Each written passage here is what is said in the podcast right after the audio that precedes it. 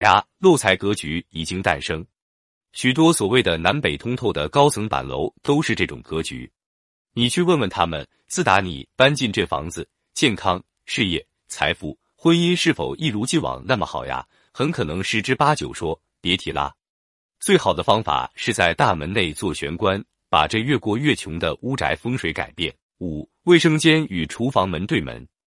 不知为何，开发商经常是设计卫生间与厨房门对门的格局。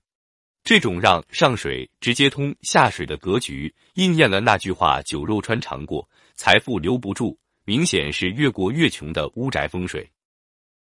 居师府风水师建议这样的屋宅主人赶紧改厨房或者卫生间的门。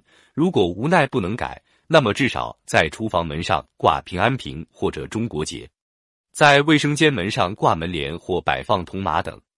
住宅风水。最佳的方式要根据主人的特点度身定造，但也有一些普遍的原则是适用的，就是在居家布置中不能犯一些风水上的大忌，否则会住的不舒适、不利，而且对主人会有不利影响。六入门先见厨厕，退运之宅。所有的屋子入门必见客厅。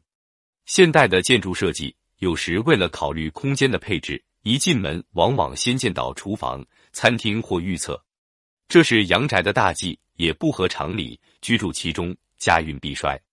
七房门对大门，耽于淫欲；卧室门不可正对大门，否则亦诱使居住者耽于淫乱色欲之中。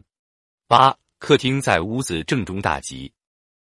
一般住宅如果起居室或客厅设在整幢房子的正中间，这是一种大吉之象，可使家运昌隆。九不规则屋不可做厨房。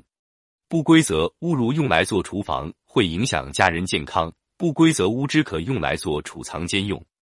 十横梁压顶，影响情绪与健康。横梁最忌压在床头、书桌及餐桌上方，如实在无法避免，也要设计天花板将之挡住，否则就会影响居者的情绪与健康，事业运亦会受阻。十一不规则屋不宜做卧室，不规则的房间不可用作夫妇的主卧房。否则会导致久婚不孕的后果。十二，床边暗静，难以安眠。除了床不可正对大镜之外，床的两侧如果有大的穿衣镜，将使人睡不安稳，导致失眠、惊梦等。十三，卧室不可布置的琳琅满目。卧室的色调以素雅温暖为宜，切忌太过鲜艳，也不要布置的琳琅满目，过度豪华、闪闪发光的事物尤为不宜。十四，预测对床，当心恶疾。主卧室中，除了床不可正对预测之外，侧对亦不吉，容易使人罹患严重恶疾。十五，常青盆栽利家运。由于生活品味的提高，为了增加室内的绿意，常青盆栽是很好的室内事物，但务必选择常绿、生命力强、不易凋谢落叶的植物。十六，床头巨画大不宜。床头之画可以增加卧室之雅意。但以轻薄短小为宜，最忌厚重巨框之大画，否则一旦挂钩脱落，当头砍下，非死即伤，不可不慎。十七，整洁的预测才能留财。预测是排污之所，除了方位要合规中局之外，最忌阴湿不洁有异味。如能保持清洁干爽，反而能留住财气。十八，大门直通到底，麻烦不断。